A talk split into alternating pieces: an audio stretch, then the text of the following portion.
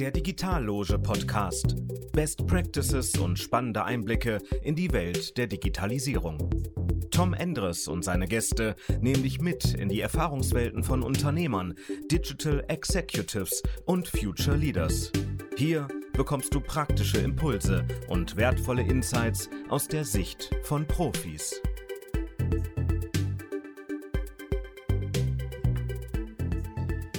Ja, herzlich willkommen zu unserem heutigen Digitalloge-Podcast. Ähm, heute geht es um IT-Security, ein, ein sehr spannendes Thema. Ich freue mich sehr, Professor Weidner begrüßen zu dürfen. Michael, wir haben ja äh, längeren Kontakt auch schon im Kontext von deinem Institut.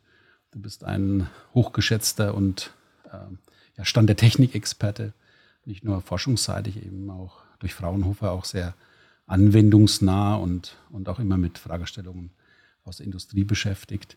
Also von daher freut es mich sehr, dass du heute Zeit für uns hast. Und ja, herzlich willkommen hier in unserer also Runde. Vielen Dank für die Einladung und ich habe die natürlich sehr gerne angenommen, wie du sagst. Wir haben eine lange Geschichte schon, von daher setze ich die Diskussion gerne auch mal in dieser, in dieser Form fort. Hm, ja, danke dafür. Michael, äh, magst du vielleicht äh, ein paar Takte zu eurem Institut sagen? Du bist ja da auch mit mehreren Strukturen am Start, also Fraunhofer im Kern, aber Athene ist ja auch eine extrem starke Struktur. Gefühlt wird sie immer, immer wuchtiger und immer leistungsfähiger. Magst du vielleicht ein bisschen was zu, zu deiner Aufstellung institutsseitig genau Klar, das mache ich sehr gerne. Also die Darmstädter Cybersicherheit läuft unter dem großen Titel Athene. Also Athene ist das nationale Forschungszentrum für angewandte Cybersicherheit. Das ist ein Forschungszentrum der Fraunhofer Gesellschaft, das aber auch ähm, Hochschulen beteiligt, nämlich die TU Darmstadt, die Goethe-Universität und die Hochschule Darmstadt. Das ging jetzt alles sehr hölzern. Tatsächlich ist aber so, Athene ist ein Forschungszentrum, an dem mittlerweile weit mehr als 600 Personen mitwirken. Also Personen heißt jetzt nicht, nicht Studenten, sondern tatsächlich Mitarbeiter, die einen Arbeitsvertrag haben und so. Wir haben nochmal 300 Studenten die, oder Studierende, die äh, auch Verträge haben mit uns. Also das ist mit Abstand das größte Forschungszentrum dieser Art. Und äh, mit so einem großen Forschungszentrum kann man natürlich einfach alles machen, was wirklich wichtig ist in der Cybersicherheit aus Sicht von Wirtschaft, Staat, Gesellschaft und was zu exzellenter Forschung führt. Ja, also in diesem Sinne ist Athene der große, wuchtige Klotz, den ich leite. Da bin ich der CEO. Ein Teil von Athene, der größte Mitwirkende, ist das Fraunhofer SIT, das Fraunhofer Institut für sichere Informationstechnologie. Das ist ein sehr altes Institut, das ist schon 61 gegründet worden, 1961. Ist, ist nicht nur alt, ist sehr etabliert, wir haben viele tolle Sachen gemacht, ist aber ein klassisches Fraunhofer Institut. Ja. Also Fraunhofer hat ja die Mission, eben Gutes zu tun für die Wirtschaft in Deutschland durch Forschung. Also wir machen Industrieforschung, Forschung zusammen mit der Industrie, Industrieaufträge. Wir steuern zu Athene sozusagen diese Sicht bei, zusammen mit einem anderen Fraunhofer-Institut hier in Darmstadt. Aber das Wichtige ist halt, neben dieser angewandten Forschung gibt es dann noch die Grundlagenforschung in Athene, die die drei Universitäten oder die beiden Universitäten beisteuern. Die Hochschule Darmstadt ist auch eher auf der angewandten Seite natürlich. Und es erzeugt einen wirklich einmaligen, tollen Mix. Wir können Dinge auf die Art und Weise Ende zu Ende betrachten. Also von beiden Enden, ja. Wenn jemand eine tolle Idee hat in der Grundlagenforschung, können wir mhm. gucken, kann man mhm. daraus was Angewandtes machen. Jetzt aus meiner persönlichen Sicht ist es fast spannender zu sagen, wir sehen eine neue praktische Herausforderung, irgendeine neue Entwicklung, die es gibt. Ja, also was weiß ich, das Modethema künstliche Intelligenz. Wir sehen da irgendwas, was man tun muss. Dann können wir mit Industrie, mit Behörden diskutieren, was sind denn wirklich die Herausforderungen, die man angehen muss. Das tun wir auch. Und am Ende ist es so, wir arbeiten eng mit äh, KI-Forschern an den Hochschulen zusammen. Wir haben eine eigene Abteilung dafür im Fraunhofer SET, einen eigenen Forschungsbereich in Athene. Und ähm, was auch schön ist, in Darmstadt gibt es auch noch ein eigenes Forschungszentrum für künstliche Intelligenz, das Hessian AI. Also wir, da, mhm. wir gehen dann bis zum Ende. Ne? Also von beiden Enden, Anwendung bis Grundlagen, Grundlagen bis Anwendung. Und da sind wir, glaube ich, ich weiß, wir sind der einzigartige in Deutschland. Also wir sind das einzige Forschungszentrum, was eine einigermaßen eine Größe erreicht hat, was dieses ganze Spektrum abdeckt. Und ich bin auch noch Professor an der TU Darmstadt, das ah, darf man nicht vergessen. genau so. Noch eine Nachfrage, äh, Michael. Wie, wie, wie entstehen die Themen? Wie entscheidet ihr euch, womit ihr äh, ähm, Zeit verbringt? Es gibt ja wahrscheinlich mehr Themen als, als mhm. Ressourcen am Ende des Tages. Wie, wie funktioniert es in so einer eher, eher komplexeren Struktur. Ja, also natürlich gibt es immer viel mehr Dinge, die man tun könnte, das ist gar keine Frage. Ähm, mhm. als, als ein Forschungszentrum der Fraunhofer Gesellschaft, wir sind grundfinanziert vom BMBF und vom Hessischen Forschungsministerium. Als Fraunhofer Zentrum sind wir selbst verwaltet, also wir bestimmen unsere eigene Forschungsagenda.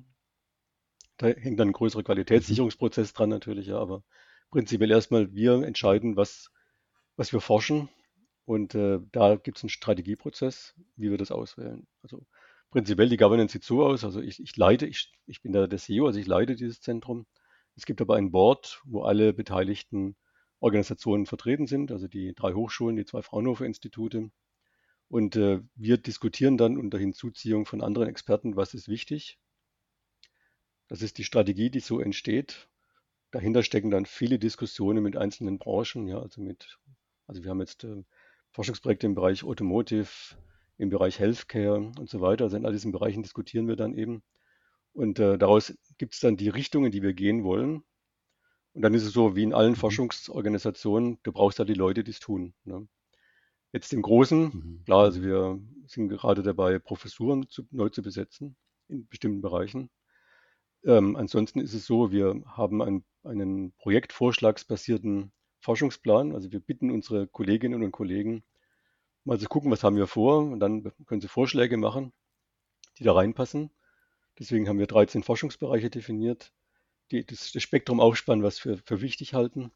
Die Vorschläge sortieren sich in dieses Spektrum ein, dann gehen die in eine externe Begutachtung. Also wir fragen dann Experten weltweit, was sie von diesen Vorschlägen halten. Und dann wählen wir die aus als Board. Also wir wählen die, die Besten aus, die am besten mhm. dazu passen. Und die besten ist halt ein Qualitätskriterium in diesem, in diesem mehrdimensionalen Qualitätsbegriff. Ja. Also nicht, nicht nur Top Publications, nicht nur tolle Produkte, nicht nur Impact auf die Gesellschaft, sondern halt der Mix ist wichtig für uns.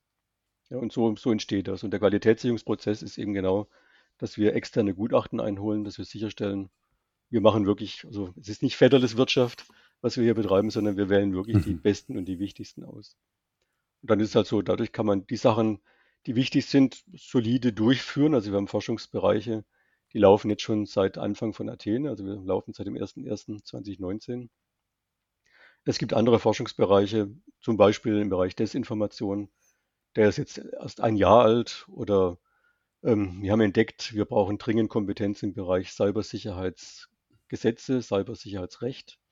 Also gibt es jetzt einen Forschungsbereich, mhm der sich genau damit beschäftigt. Also was passiert, wenn man offensive Forschung macht? Was passiert ähm, in der, im Spannungsfeld zwischen Datenschutz und äh, anderen Interessen oder zwischen KI-Regulierung und anderen Interessen und so. Also das ist auch ein spannendes Thema, aber das sieht man. Also wir greifen dann die neuen Dinge auf, fügen die hinzu oder bauen Dinge aus, je nachdem, wie man es braucht. Super, na, kann ich mir gut vorstellen. Ähm, IT-Security aus Forschungssicht. Wie, wie siehst du das? Was sind wir da? Äh, wie, wie, sind wir da aufgestellt? Womit beschäftigt ihr euch da im Moment? Ja, also, also zum einen sind wir, Athene, aber auch mein Institut und, und die Universitäten, also wir sind da als Forscher einerseits hervorragend aufgestellt. Ja, also ganz generell, wenn man mal so Statistiken anguckt, Deutschland gehört zu den forschungsstärksten Nationen. Wir sind typischerweise direkt hinter den USA die forschungsstärkste. Das glaubt man manchmal gar nicht, aber da sind wir ganz super. Und äh, gerne können wir später noch über die Wirtschaft reden. Das sieht halt leider ein bisschen anders aus. Ähm, in dieser Forschungsstärke, also es ist einfach so, wir in, in Darmstadt haben diesen Strategieprozess, greifen uns dann die wichtigsten Themen raus. Und das ist halt wirklich ein breites Spektrum. Ne? 30 Forschungsmissionen, das sind dann Themen, die da abgedeckt werden von ähm, Kryptographie, wo wichtige Fragen sind, wie geht man mit Quantencomputern um beispielsweise, also was, wie, wie macht man Postquantenkryptographie, möglichst effizient, wie bringt man die in die Standards, wie bringt man die in die Anwendungen, gegeben, dass manche Systeme Laufzeiten haben von Jahrzehnten. Muss ich einfach überlegen, wie kriegt man die Sachen sozusagen fließend rein. Aber dann noch andere Sachen, ja, wie, mhm. wie verwendet man neue kryptografische Protokolle, Verfahren, um, sagen wir doch mal, im, in der künstlichen Intelligenz Modelle so zu lernen, dass die Daten geheim bleiben oder sowas. Also da gibt es viele spannende Fragen. Manche davon sind noch weit weg von der Anwendung, aber viele haben auch schon einen hohen Anwendungsbedarf so als Kryptographie einfach das Erste, was mir eingefallen ist. Aber andere sind genauso wichtig und genauso breit. Wir machen sehr, sehr viel im Bereich Software. im Bereich Netze. Mhm. Wir machen sehr viel im Bereich von so diesen, diesen Mischthemen wie Forensik, also Medienforensik insbesondere. Im Bereich hatte ich gerade schon erwähnt, wie geht man mit äh, der Sicherheit von Medien um? Also nicht, wie findet man raus, was schiefgelaufen ist, sondern wie, wie sichert man Medien? Wie erkenne ich dann aber auch beispielsweise, ob irgendwas ein Deepfake war oder ganz real? Solche Sachen. Also es geht dann wieder ein bisschen mehr in, Richtung Forensik. Oder wie gehe ich mit äh, Analysen um, dass ich erkennen kann, der Sprecher, der gerade spricht oder der Autor eines bestimmten Beitrags war furchtbar aufgeregt, was oft zeigt, dass es nicht ganz so wahrheitsgemäß ist, was da steht oder nicht. Also so, so dieses ganze Spektrum von, von NLP-basierten Analysen von Texten. Also das ist ein großer Forschungsbereich. Künstliche Intelligenz natürlich. Was haben wir noch für schöne Sachen? Kritische Infrastrukturen, Threat Intelligence ist ein großes Thema. Und dann im Bereich der Anwendungen, also wir haben angefangen mit, Anwendungs, äh, mit Anwendungsforschungsbereichen mit Automotive, mit äh, Healthcare. Da haben wir gesagt, da rentiert sich eigene Sachen zu machen.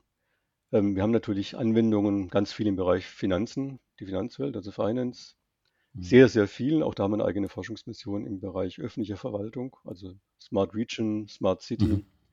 Wie geht man damit um? Dann, dann stößt es auch sehr schnell an zu Fragestellungen mit öffentlicher Sicherheit, also nicht nur Security, sondern auch Safety.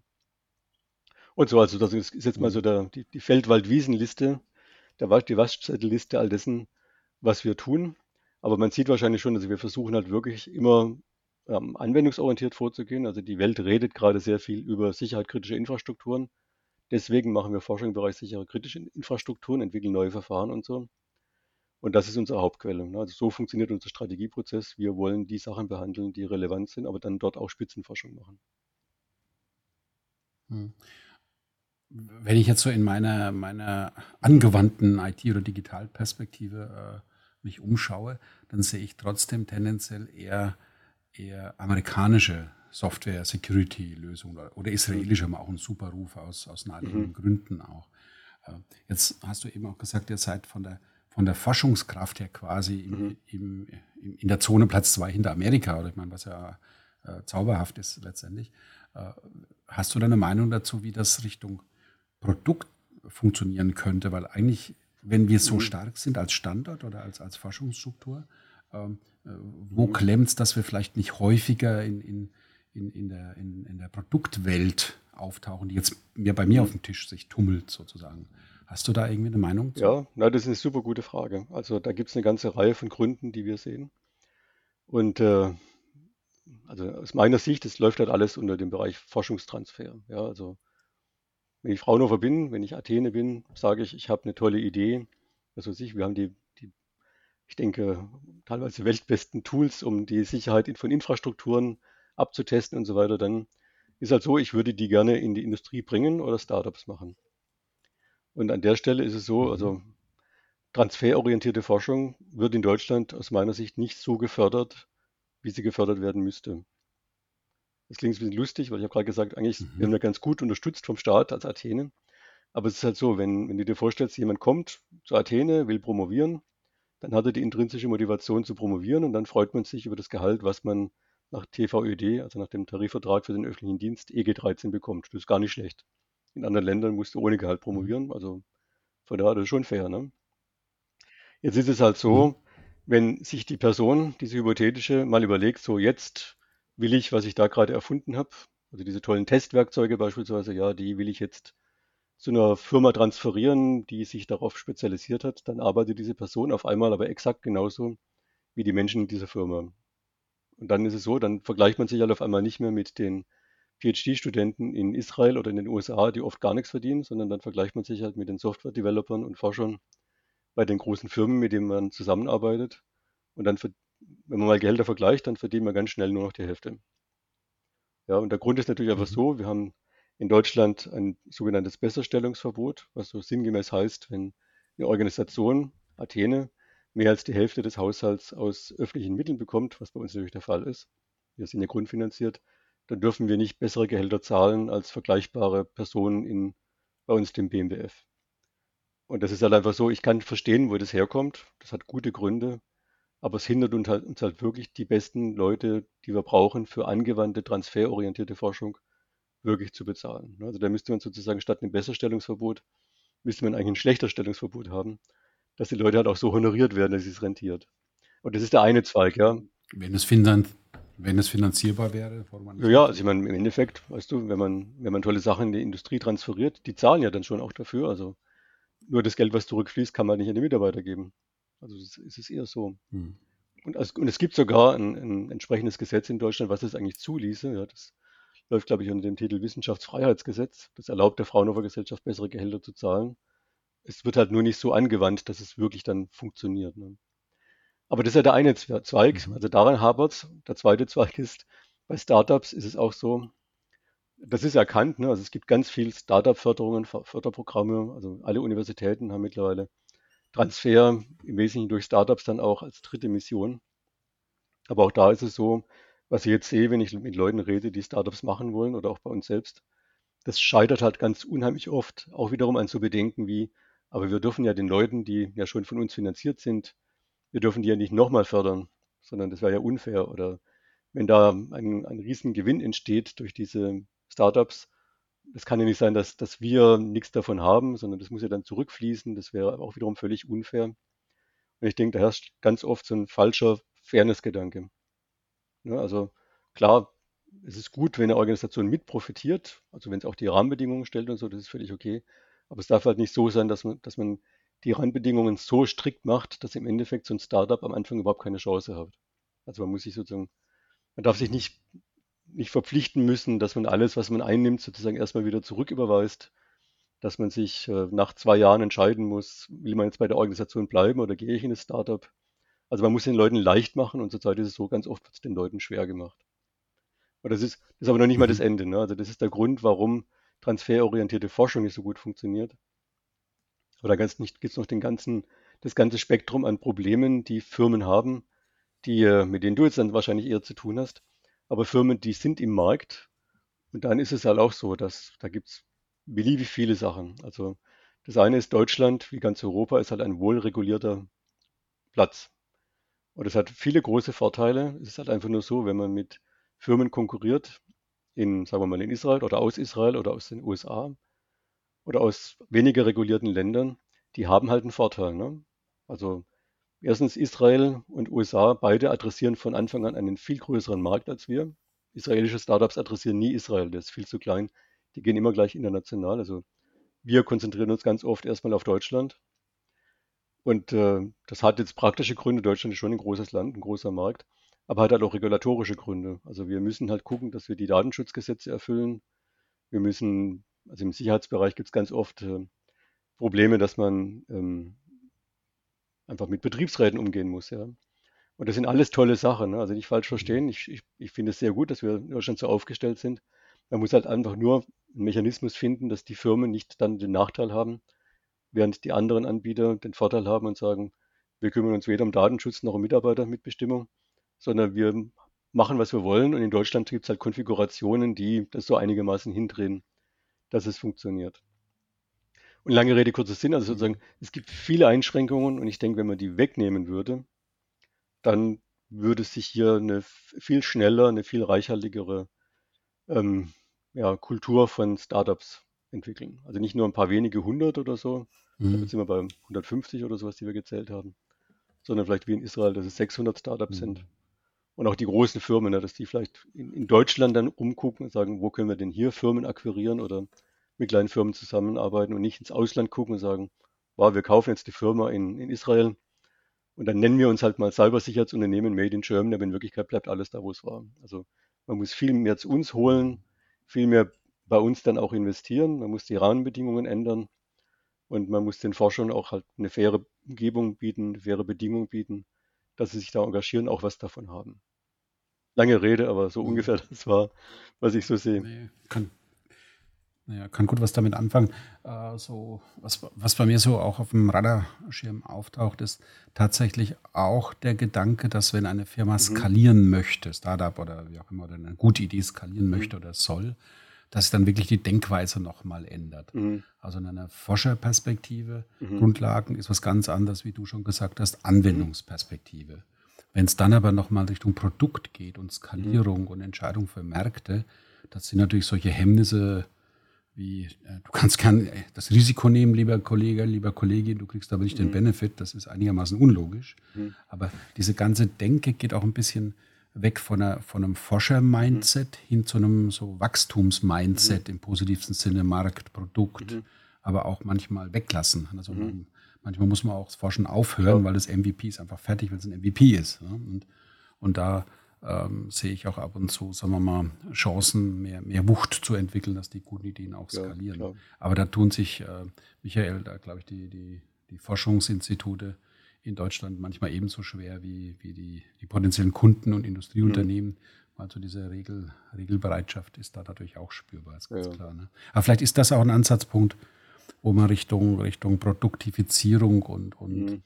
Großmachen von, von Ideen von Firmen auch nochmal nachdenken kann ähm, und vielleicht de facto schlägst du ja vor, dass, ich schlägst nicht vor, ich habe es zwischen die Zeilen gepackt beim Zuhören, dass bestimmte Sachen dann auch nicht mehr in, in, in so einem Institutskontext richtig aufgehoben sind. Dann muss halt die Kontrolle zu dem Partner in der Prozesskette gehen und, und, und man arbeitet dann richtig auf die Skalierung drauf. Weil wenn das wenn die Struktur sich nicht weiterentwickelt, dann ist es für bestimmte Themen auch nicht geeignet. Ja, also man muss halt ein bisschen bisschen pragmatisch sehen. Also wie du gesagt hast, Pragmatismus ist keine starke Seite ja. in Deutschland. Aber prinzipiell, mhm. ich würde schon sagen, mhm, dass so ein genau. Institut wie, wie meines, also wie Athene, wie Fraunhofer SIT, dass wir bis an die, bis an das Produkt herangehen, das ist schon richtig. Ne? Es ist ja dann einfach nur so, die mhm. Bedingungen des Herangehens, die müssen richtig sein. Und dann aber, wie du sagst, auf der Gegenseite müssen halt auch die Bedingungen richtig sein. Und da, da gibt es wirklich noch viel, ja, was man einfach ändern muss. Da ist, da ist der Gesetzgeber aber gefragt an vielen Stellen. Ja, und auch wahrscheinlich dein Industriepartner, dass man sagt, wo Klar. findet man pragmatische Lösungen, dass da richtig die Skalierung möglich wird. Weil ich habe nichts dagegen, uh, Security Made in Germany uh, auf, die, auf die Optionenliste zu nehmen. Nur manchmal gibt es halt nichts in der, in der, in der Dimension als Produkt. Und als was, aber was ich schon betonen möchte, ist, also wie gesagt, Pragmatismus ist schon ein Thema. Ne? Also Pragmatismus bei den Beteiligten beim Gesetzgeber ist so eine Sache hier.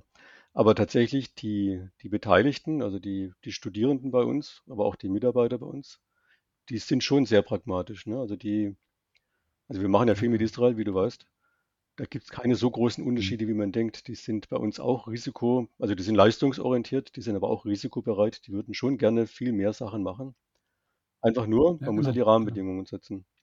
Also diesen Pragmatismus mhm. zulassen. Was, was ich, ja, was du auch Pragmatismus nennst. Also ich habe jetzt ja auch äh, schon ein paar Sachen bei euch gesehen. Ihr seid extrem Use Case orientiert. Klar. Es gibt einen Fall, ein Thema, ein Use Case und dann geht ihr da drauf. Das finde ich ähm, sehr, sehr erfrischend. Mhm. Wie würdest du denn die Unternehmenslandschaft zum Thema Security in Deutschland bezeichnen? Standard Deutschland und seine lieben Unternehmen. Wie siehst du das als Forscher? Ja, nun, das habe ich fast jetzt schon gesagt. Ne? Also wir leiden halt ein bisschen drunter in Deutschland, dass es hier nicht die große IT und schon gar nicht die große IT-Sicherheitsindustrie gibt. Also unsere, mhm. unsere Zusammenarbeit ist hervorragend mit der Industrie im Bereich Netzwerke beispielsweise. Ja. Da arbeiten wir mit allen großen Anbietern mhm. zusammen. Das sind dann die, die Ciscos und die Palo Altos oder ich weiß nicht was. Ja. Ähm, vielleicht noch mit denen in Israel, aber in Deutschland, wir haben da einfach kaum Partner. Also das ist da das, das große, große Thema. Und das ist, was wir gerade schon diskutiert hatten. Ne? Also ich denke, die Industrie hier müsste einfach äh, mehr Freiheiten bekommen in dem, was sie tut. Ja, man müsste sie ermuntern, für den großen Markt zu denken, nicht sozusagen für den kleinen deutschen Markt, der für viele Firmen ausreichend ist, aber damit wirst du nicht zum Marktführer. Und was ich sehe, ist, die Bereitschaft dazu wächst, aber halt nicht schnell genug. Und das regulatorische Umfeld, denke ich wirklich, da muss man einfach sehr viel, sehr viel tun wo ich, was ich sagen muss, ähm, was halt auch passiert ist, die, die, wir haben halt große Unternehmen, ja, also in der, in der Automobilindustrie ist ja Deutschland durchaus führend noch. Und ich hoffe, das bleibt auch so.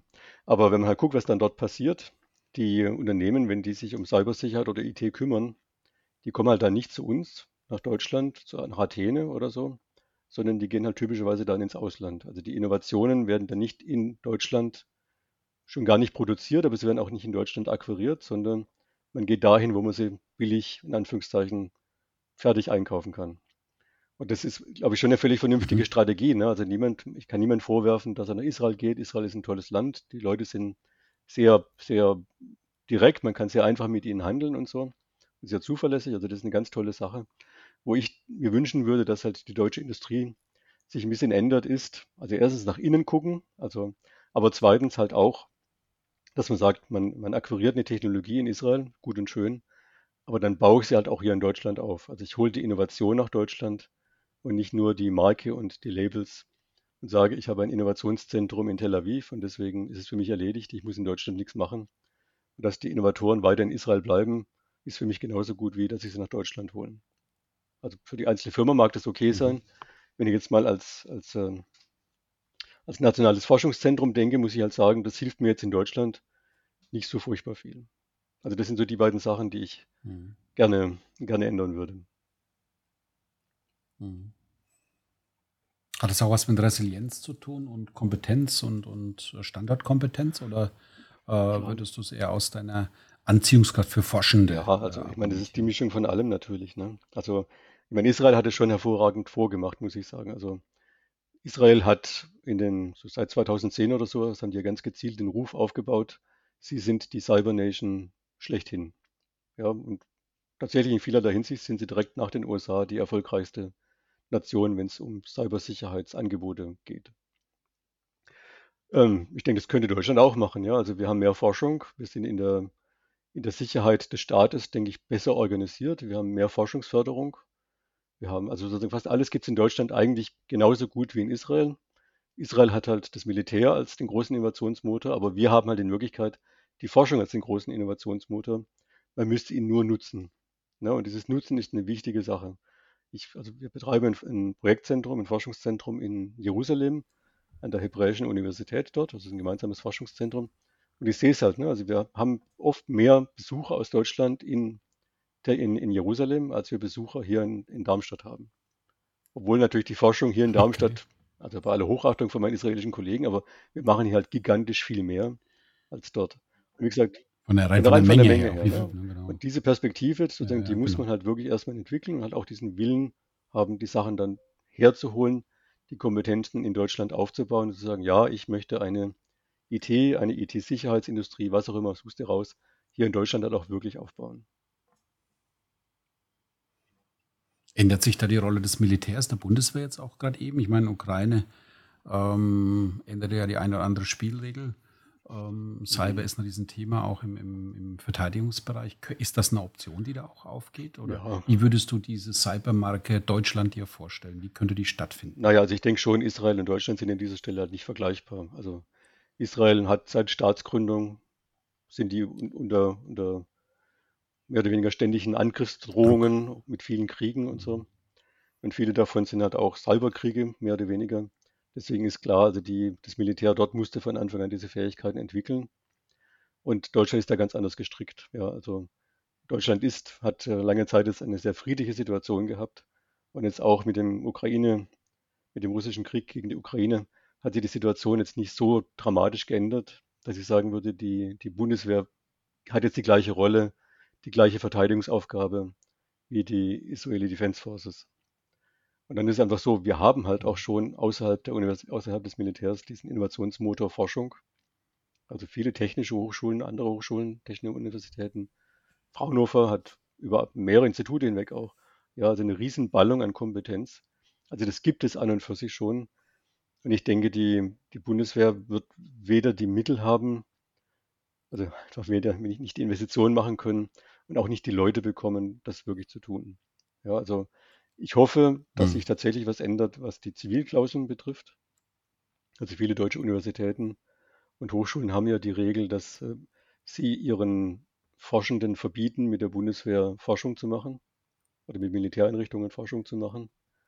Das hatte sicherlich alles mal einen guten Grund, ja. Also ja, ja, also ich meine, der Grund ist schon okay. Also es war halt was mal die, der Gedanke, man, was, was, war der, was war der Grund, den du mal okay fandest? Naja, also bis vor kurzem hätte jeder gesagt, wozu braucht man die Bundeswehr? Ja, also das war sozusagen ein bisschen ein Luxus, den man sich geleistet mhm. hat. Aber man hat immer gedacht, eigentlich mhm. ist äh, Forschungsförderung für Militär eine schlechte Sache. Man fördert im Wesentlichen militärische Anwendungen irgendwo anders und, und so weiter und so weiter. Und ich denke, jetzt hat man schlagartig realisiert, nein, nein, also wir brauchen unser Militär auch selbst. Auch wir könnten theoretisch angegriffen werden unsere Verbündeten können angegriffen werden. Also es hat schon mhm. einen Wert an sich und ich denke, die Bundeswehr ruckt jetzt halt mhm. wieder viel mehr in die, wie man so schön sagt, in die Mitte der Gesellschaft. Ja, da ist ja in der Bundesrepublik nie angekommen eigentlich. Das passiert gerade und ich kriege jetzt auch mit, es gibt viele Diskussionen, solche Zivilklauseln, wo sie existieren, wieder ja, abzuschaffen oder zu lockern, dass man wirklich Forschung zulässt. Und wie gesagt, man, die deutsche Forschung kann auch für das deutsche Militär arbeiten und da Gutes tun. Es gibt aber auch Hochschulen, die jetzt erst darüber nachdenken, Zivilklauseln einzuführen. Also das ist auch ein längerer Prozess, der gerade erst angestoßen ist. Mhm. Also da, da hoffe ich mir was, ja, dass man einfach sagt, man kann das Militär in dem positiven Sinne unterstützen. Aber dass das Militär jetzt die Innovationsrolle übernimmt wie in Israel, das halte ich für praktisch ausgeschlossen. Mhm. Ja. Kann ich, kann ich gut was mit anfangen mit dem Gedanken. Also ähm, gleichzeitig ohne Frieden auch keine zivile Forschung. Ich glaube, ähm, der, der Gedanke, der hatte vielleicht seine Zeit, ist aber jetzt auch gut. Ähm, die würde ich mal, mal die Hypothese wagen. Und wenn du so Deutschland mit Israel vergleichst, ist es wahrscheinlich tatsächlich mehr eine Kombination genau. in Deutschland ne, mit Forschungskraft und Militär- und, und Förderungspolicies. Äh, Aber wahrscheinlich eben auch mit einer, mit einer Rolle für Unternehmen, die mit euch zusammen ja, immer diese Skalierung ja. treiben. Ja, das ist natürlich äh, der, der Mix. Ja, natürlich. Hast du Empfehlungen für CEOs, für Manager, für Unternehmen, äh, Unternehmensverantwortliche? Das sind ja zum Teil direkt deine Kunden auch. Ne? Ja, ja, also als Athene, als Fraunhofer arbeiten wir direkt mit Industrie zusammen auf strategischer wie auf mhm. Projektebene, dass wir wirklich Dinge entwickeln. Wir haben viel zu tun. Und ich denke, ähm, also ich kann einfach nur jedem empfehlen, die deutsche Forschung mehr in den Blick zu nehmen. Also das ist, glaube ich, die Hauptsache. Ne? Also mhm. ähm, ich denke, Deutschland ist jetzt wie Israel ein, ein nicht so sehr mit, mit Ressourcen gesegneter Ort. Ähm, unsere Hauptressource sind die Menschen, die wir haben. Ich denke, wir haben ein hohes Bildungsniveau wie in Israel die kann man nutzen, aber das heißt halt auch, man muss die Leute wirklich forschen lassen, man muss die Forschung unterstützen. Die Unternehmer selbst müssen auch wieder mehr Forschung machen. Ähm, und da ist unheimlich viel zu holen. Also das kann ich nur sagen, in, diese Richtung muss man gucken. Und das andere ist, also man macht sich manchmal auch völlig falsche Vorstellungen über die Möglichkeiten, die man hat. Ja, also manchmal habe ich das Gefühl, die deutschen, die deutschen Unternehmen, viele davon kommen halt aus der, aus der aus Maschinenbau in ähnlichen Branchen. Da haben Dinge schon lange Entwicklungszyklen in der Informatik ist es schon so, wer hat äh, vor wenigen Jahren irgendwas von, von äh, OpenAI und Co. gehört oder wer hat ernsthaft daran geglaubt, dass irgend sowas wie ChatGPT als eine Revolution betrachtet werden würde. Ja? Also da muss man einfach sagen, die Zyklen sind viel, viel schneller und die, die Bedingungen in Deutschland in diesem Markt aktiv zu werden, was zu erreichen, sind hervorragend. Ja, also in diesem Sinne würde ich sagen, auch ein bisschen mehr Mut, Dinge anzugehen, die einem vielleicht am Anfang utopisch vorkommen und sich einfach klar machen, die Zyklen in der IT, die messen sich nicht in Jahrzehnten, sondern die messen sich dann halt manchmal in sechs Monaten, manchmal in 24 Monaten, aber das war es dann auch, ja. Also man kann viel, viel mehr tun ich mhm. denke, Deutschland ist da voller Potenziale. Mhm. Und ist auch nicht so schlimm, wenn man den Einstieg verpasst hat, weil in ein, zwei Jahren ist der Einstieg ja eh nichts mehr wert, weil der neue Zyklus angeht. Ja, ja, eben. Also man kann da reinkommen. Aber der Punkt ist tatsächlich der, Deutschland ist gar nicht so weit dahinter. Ne? Also es gibt Sachen, das haben wir verpasst oder aufgegeben. Ja, also ich würde jetzt nicht sagen, ich würde in Deutschland anfangen, Mobiltelefone zu bauen.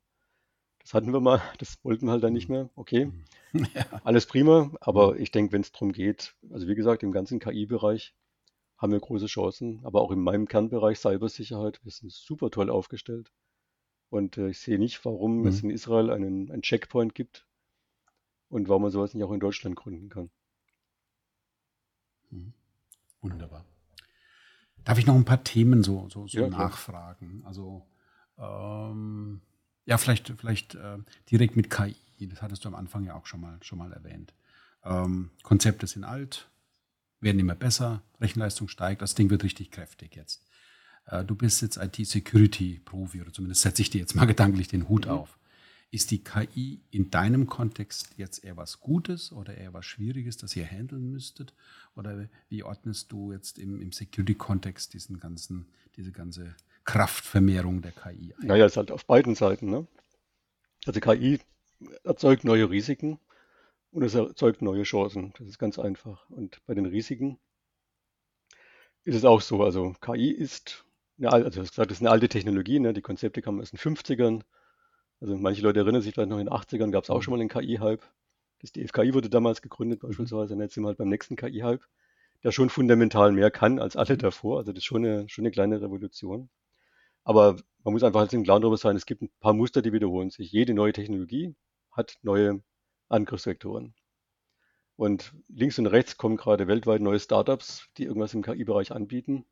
Die meisten davon haben keinen Secure Engineering-Prozess. Also vieles von dem, was die produzieren, hat beliebig viele Schwachstellen. Da wird es viele Überraschungen geben. Hat mit KI gar nichts zu tun. Man weiß, wie man es vermeidet. Man muss es halt einfach tun und das Geld investieren und so. Das ist so die, die typische Goldgräberstimmung. Die ist, was weiß ich, bei Blockchain war es genauso, ja. Aber das ist nur die eine Sache. Dann ist halt das andere, dass die ganzen KI-Methoden an sich natürlich auch angegriffen werden können. Ja, also das sind dann so Sachen wie, dass ich äh, Modelle beeinflusse, um bestimmte Entscheidungen zu treffen, die mir wohl, wohl, wohler sind als andere oder einfach Dinge stören möchte und so. Also in diesem ganzen Bereich gibt es neue Angriffsvektoren, die wichtig sind, die man behandeln muss. Man muss die Modelle besser absichern, man muss sich um den Datenschutz kümmern. Also wir haben ja gerade gesehen, dass äh, die, die OpenAIs, Microsofts, Googles und was weiß ich, wer noch alles verklagt werden, weil sie sich sehr frei bedient haben beim Trainieren ihrer Modelle. Sowas darf natürlich nicht passieren. Da braucht man Methoden, wie man, wie man, die, die, wie man einen Korpus cleanst, wie man sicherstellt, dass man die Rechte hat. Ähm, dementsprechend muss man dann halt auch gucken, wenn man, die, wenn man diese ganzen Sachen einsetzt, dass der Einsatz sicher ist. Also es ist eine, sicherlich eine dumme Idee, mit vertraulichen Daten ein Modell zu trainieren und dann das Modell jedem zugänglich zu machen. Also ich muss einfach sagen, wenn ich ein Modell habe, der Zugriff muss genauso geschützt sein, wie die ursprünglichen Daten mal geschützt waren. Und so, also da gibt es so eine ganze Palette mhm. von Sachen, die man behandeln muss. Und dann gibt es halt auch so, so Sachen, die, wo jetzt Safety und Security aneinander stoßen.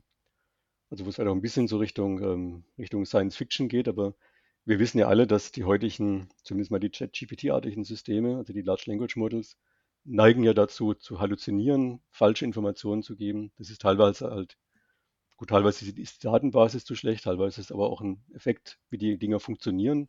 Sie suchen halt nach den wahrscheinlichsten Antworten, nicht nach den richtigen Antworten. So ein Konzept gibt es ja gar nicht. Und, und jetzt kann man sich überlegen, also solange die nur Assistenzsysteme sind, passiert eigentlich jetzt nicht so Schlimmes. Jetzt, wenn mhm. es ein Assistenzsystem wird von einem Software-Developer, der nicht weiß, was er tut, weiß er es hinterher immer noch nicht und nimmt vielleicht einfach, was ihm so ein Assistenzsystem sagt. Oder noch schlimmer, stell dir vor, ja, du hast ein rassistisch trainiertes äh, Modell, was du in der Medizin einsetzt und jetzt kommt es auf die Idee und macht Erstberatung in psychischen Notsituationen oder macht Triage oder sowas, ja.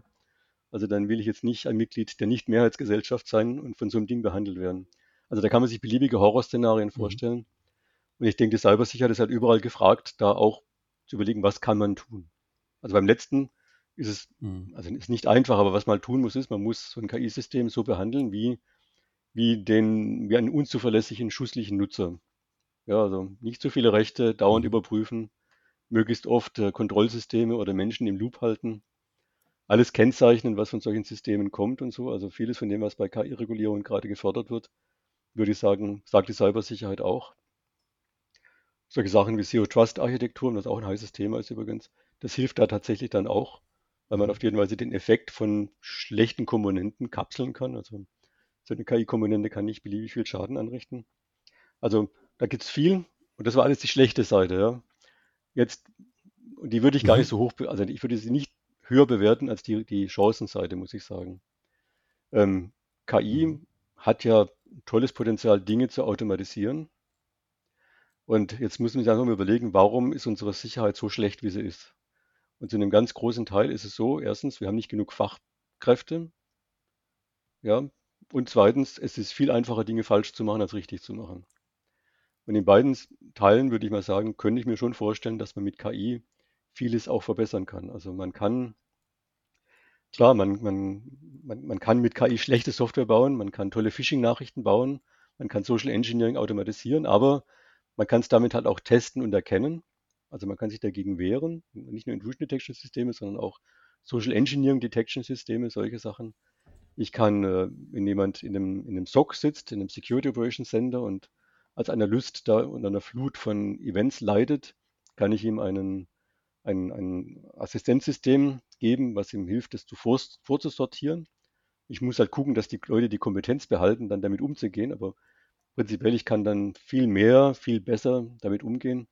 Solche Sachen. Und last but not least, also Ich weiß nicht, ob du jemals selbst einen, einen Firewall konfigurieren musstest oder sowas.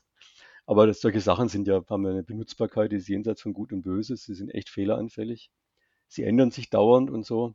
Und solche, in Anführungszeichen, stupide, aber kritische Sachen, würde ich sagen, wenn wir KI haben, die einem das vorkonfiguriert und das auch einfach mal schneller macht, damit man schneller reagieren kann, da kann man sehr viele Fehler ausmerzen. Also wie gesagt, der Mensch ist immer noch kritisch, aber man kann einfach besser werden, man kann schneller werden, man kann automatisierter auf Angriffe reagieren. Und ich würde mal sagen, manche Sachen ändern sich fundamental, aber in dem Bereich würde ich sagen, die Cybersicherheit wird auch ganz massiv davon profitieren. Hm. Du machst jetzt einen, einen spannenden Gedanken auf. Also wenn du jetzt den, den Performance-Level vergleichst, dann kann man ihn ja quasi mit dem Idealzustand, fehlerfrei, mhm. optimal, whatsoever, mhm. vergleichen. Und dann ist noch jede Abweichung nach mhm. unten unerfreulich. Oder man vergleicht ihn mit dem Level, der in der Praxis entsteht. Mhm. Also wenn ich eine normale, nehme an, ich würde Firewall äh, konfigurieren, Gott bewahre, aber anyways, ja, dann ist halt der, der Level der zu erwartenden mhm. Qualität hier. Und äh, im Durchschnitt aller Bediener ist es vielleicht auch wirklich unterhalb von perfekt. Mhm. Und mit einer KI würde es dann auf ein ganz anderes Niveau heben und von da aus genau. optimieren. Dann fassen halt nur noch die Profis genau. hin. Ein to toller genau. Gedanke, toller Gedanke. Ja. Also wie gesagt, Automatisierung hat ein großes Potenzial. Man muss halt auch sagen, es gibt auch Sachen, wo sich Dinge echt ändern werden. Ne? Also ähm, mhm. wir machen viel Medienforensik in Athene. Ja, also von daher, wir haben viele, viele Aufträge, wo wir analysieren, war das mal das echte Nachrichten, falsche Nachrichten, echte Medien, falsche Medien und so. Und was Habt ihr eine Chance, da Schritt ja, zu halten? Genau der Punkt. also, Müll, der auf also, uns einstürmt? Ich meine, wenn es um einzelne Details geht, also um einen, um einzelnen Fall geht, ja, ja, also wir kriegen oft Aufträge aus, äh, von, von Redaktionen, könnt ihr das mal wieder angucken und sagen, war, ist das jetzt echt oder nicht? Dann kann man schon sagen, meistens mhm. kann man das heute noch erkennen. In der Masse aber nicht. Und das, das, das Wichtigere ist halt, ich meine, es gibt mittlerweile Medienfälschungen, Texte, aber auch Bilder, Töne und so weiter, die kann ich nicht mehr erkennen. Ja, und deswegen denke ich mal, also in diesem ganzen Social Engineering Bereich, wenn es darum geht, Systeme, die darauf beruhen, ich erkenne deine Stimme oder ich wir interagieren und ich bin davon überzeugt, wenn ich mit dir zwei Minuten geredet habe, dann weiß ich, du bist das, ja. Wir gehen halt in die Richtung, dass die ganzen Sachen so nicht mehr funktionieren werden. Also durch Draufschauen wird man die Authentizität von Medien nicht mehr ausreichend sicher erkennen können. Und dann ist halt wirklich so Sicherheitsmechanismen, wenn sie nicht mehr funktionieren. Ähm, also du kennst auch sowas wie CEO-Fraud, das wird immer einfacher werden. Fake-Profile aufsetzen wird auch immer einfacher. Also sozusagen diese Automatisierung im Bereich Social Engineering, Social Engineering basierte Angriffe, das wird riesengroß werden. Also da werden wir ganz andere Ansätze brauchen, wie wir die Authentizität von Medien in Zukunft, wenn es darauf ankommt, sicherstellen können. Habt ihr dazu jetzt als, als Forschungsprofis Lösungsgedanken oder ist es das nur noch die Revival des persönlichen Gesprächs? Naja, also das hilft auch, aber tatsächlich auch im digitalen Bereich. Ne? Also es gibt ja schon lange Mechanismen, wie man mit digitalen Zertifikaten und ähnlichen Dingen die Authentizität von Daten sicherstellen kann. Man, man signiert sie beispielsweise, man hat Kataloge, wo man sagt, das sind die echten Copyright-Owner und, und so weiter und so weiter. Also es gibt die technischen Lösungen. Ich denke, das Spannende ist dann halt wirklich, wie man mit, mit der Benutzbarkeit umgeht. Ja, also man im Endeffekt, man will ja nicht einen riesen Apparat haben, dass man erst sich durch tausend Felder klicken muss, bevor man sagt, okay, jetzt lese ich die Zeitung weiter. Sondern man muss halt einen Mechanismus haben, dass es quasi wieder unsichtbar wird, aber trotzdem zuverlässig. Und da ist noch sehr, sehr viel zu tun. Aber ich denke, die Grundelemente, die mhm. gibt es, aber sie sind noch nicht ausreichend benutzbar. Ist dann aber ein ganz anderer ganz anderes Konzept im Vergleich zu Masseninformation mit hoher Taktung ja. und tatsächlich auch Beeinflussung von ganz vielen Personen gleichzeitig. Ja, das ist dann schon nochmal ein anderes. Ja, natürlich. Wenn man in die Richtung denkt, merkt man auch, also die, die armen, die armen äh, Medienleute, die armen Mediendidaktiker und sowas, die werden ja immer gequält, was sie alles machen müssen. Aber tatsächlich, ich meine, irgendwann muss man halt auch wieder die Kompetenz mhm. aufbauen, zu sagen, wenn ich, äh, wenn ich einen Artikel habe, der kommt von der Frankfurter Allgemeinen Zeitung, dann kann ich verifizieren, der kommt wirklich daher und der wird dann schon besser recherchiert sein als irgendwas anderes. Und das kann man mit Technik gar nicht hinbekommen. Mhm. Ne? Ich kann die FAZ authentisieren, keine Frage, aber ein Blogbeitrag, der auch noch anonym sein soll oder von jemandem kommt, den ich eh nicht kenne, was mache ich da? Ne? Da hilft echt nur Medienkompetenz aufbauen und den Leuten erklären, die guten alten Medien, sie müssen ja nicht gedruckt sein, aber sie haben schon ihren, ihren Wert. Hm. Vielleicht ist es wirklich die Renaissance des Persönlichen. wäre auch ein schöner, ein schöner Nebeneffekt. Kommt sicherlich auch. ähm, IT-Security relativ etabliert, OT-Security mhm. oder Cyber-Security, Cyber-Safety begegnet mir jetzt immer öfter, auch in, in mhm. Geschäftsmodellen und Maschinenbau und dieses hybride, ähm, hybride Konzepte für Geschäftsmodelle und Leistungserbringung. Äh, wie, wie, steht ihr da? Ich glaube, da macht ihr auch auf beiden Feldern sehr viel, oder? Also wir machen, wir machen auch viel OT. im Bereich OT, das ist wahr. Mhm. Gut, das ist halt einfach so, da mhm. kämpft man halt immer mit, mit Legacies, also mit Systemen, die schon ewig laufen, die man nicht anfassen kann und so weiter und halt auch oft mit dem mangelnden Bewusstsein. Also im, im OT-Bereich gibt es halt immer noch sehr viele Dinge, die von Leuten betrieben werden, die denken, ihnen kann sowieso nichts passieren, weil sie sind ja nicht mit dem Internet verbunden oder sie haben ihr OT nie Ist mit ja IT verbunden genau, genau. und so weiter. Also die, ja, ja, genau. die gleichen Probleme, über die wir in den letzten fünf Jahren schon geredet haben, die gibt es halt immer noch. Das mit dem Legacy ist für mich äh, die eine Hälfte des Zeitstrahls. Ne? Weil der, das, das, was heute, wenn ich jetzt OT und also mal maschinenbauliches und äh, IT-mäßiges zusammenbringe, dann laufen ja die Lebenserwartungen der Komponenten auch nach vorne auseinander. Ja, der maschinenbauliche Teil lebt 10, 20, 30 mhm. Jahre und die IT hat dann Lifecycle Management auf der Agenda genau. und in, in ein, zwei, drei Jahren steht völliger Wechsel an. Das heißt, äh, die Tatsache, dass es da Legacy gibt, heißt nach mhm.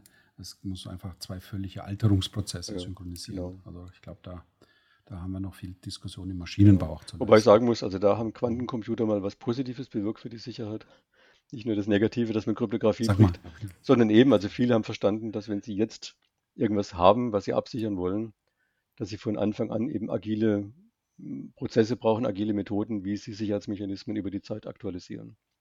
Also so agile Kryptographie. Weil die Angriffsvektoren gar nicht vorher Genau, also man, man, weiß, sie werden sich ändern. Also es wird neue geben, mit denen man gar nicht rechnet, aber vor allem, man weiß halt, was man heute verwendet. Mhm.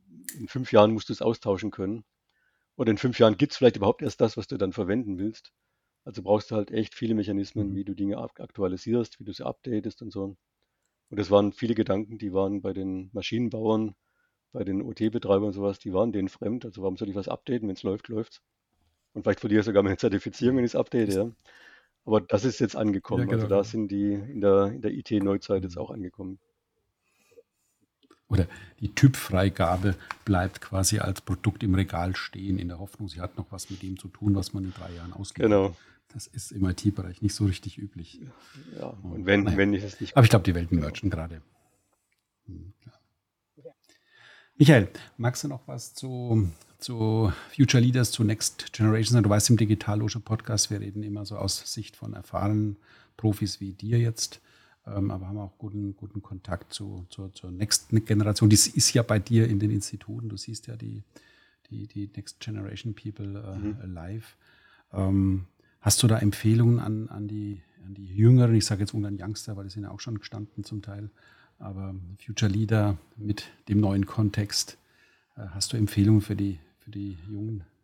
Also meine Empfehlungen sind ziemlich ähnlich wie die für Unternehmer. Ja, also ich denke, also erstens ich meine, ich sehe im Wesentlichen die, die sich für IT, für MINT-Fächer entschieden haben. Ähm, ich kann nur sagen, also erstens die, die sich noch nicht entschieden haben, die meinst du jetzt vielleicht nicht, aber ich denke, wenn jemand in den Beruf einsteigt, MINT, Naturwissenschaften, Mathematik, Technik, das ist die Grundlage unseres Wohlstands. Und es ist einfach super spannend und äh, man kann beliebig viel erreichen. Und was das beliebig viel erreichen betrifft, kann ich auch immer nur sagen, also man muss sich halt trauen. Also Deutschen wurde nachgesagt, sie seien zögerlich. Meine Erfahrung ist, sie sind gar nicht mehr so zögerlich, wie man ihnen nachsagt. Aber man kann sich einfach viele Dinge trauen. Also die Risiken sind begrenzt. Man kann auch mal pleite gehen. Ist auch nicht so schlimm. Und man hat ein Riesenpotenzial, wenn man einfach mal Dinge anpackt. Man kann sehr viel in Deutschland erreichen. Also Deutschland hat hervorragende Infrastruktur, was Forschung betrifft. Also auch wenn die Leute klagen, dass die Infrastruktur hier langsam zerfällt, ich kenne schlimmere Länder als Deutschland. Wir haben hier eine tolle Infrastruktur. Selbst die Kommunikationsinfrastruktur ist nicht so schlecht. Also man muss sie nutzen. Also von daher meine Hauptnachricht ist, traut euch. Keine Angst davor, in den Markt einzusteigen, der schon irgendwie voll aussieht und wo es viele Experten gibt. Das entwickelt sich so schnell. Als jemand, der neu dazukommt, kann man da sehr, sehr schnell reinkommen und dann, wir sind voll mit motivierten, fähigen Arbeitskräften das muss man auch nutzen. Ne? Also ich meine, wenn die Leute, also wir, wir produzieren, also wir haben einen IT-Sicherheitsmaster in Darmstadt. Das ist der größte Spezialmaster, den es hier gibt in der Informatik. Also von daher, wir produzieren viele, viele Fachkräfte auch in der IT-Sicherheit, denen man tolle Jobs geben kann. Und es ist ein Eldorado, man muss es wirklich einfach nur nutzen. Mhm. Mhm, wunderbar. Und ich habe den Eindruck, aber das hast du, glaube ich, auch nochmal aus, aus der Fraunhofer oder deiner Perspektive verstärkt, man ist nicht mehr alleine. Man, äh, keine Ahnung, mhm. bei mir in der Loge sitzen jede Menge potenzielle Beiräte für mhm. Themen, die auch äh, Richtung Industrie begleiten können. Mhm. Du hast die ganze Brücke von Grundlagenforschung bis Produkt plus Förderungsmöglichkeiten plus Infrastruktur. Mhm. Ähm, äh, ich habe den Eindruck, da hat sich in Deutschland auch wirklich was zum Positiven gewendet. Äh, überhaupt kein Vergleich mit, mit meiner Zeit damals, aber ähm, da, da, hat man wesentlich mehr Möglichkeiten und man ist viel stärker eingebettet, unterstützt und inspiriert, als das vielleicht vor ein paar Jahren ja, war. Finde ich persönlich auf jeden Fall mit meinem ganz subjektiven. Ja, das sehe ich genauso. Es gibt, es gibt viel mehr und mhm. man darf nicht vergessen, wir sind auch international gut aufgestellt. Also man kann sich auch, auch Kompetenzen aus mhm. dem Ausland holen, wenn man es halt richtig macht. Ne? Mhm. Ich meine, du hast gefragt, die mhm. Future Leader. Ich muss halt auch betonen, also wo ich mir wirklich wünschen würde, dass sich was ändert, ist halt in den Rahmenbedingungen, wo, wie gesagt, der Gesetzgeber gefragt ist. Ich denke mhm.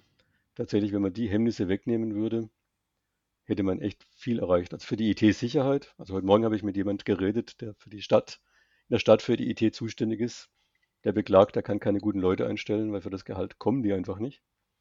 Ich muss sagen, wie gesagt, mhm. dieses Besserstellungsverbot ist ein bisschen antiquiert in unserer Branche.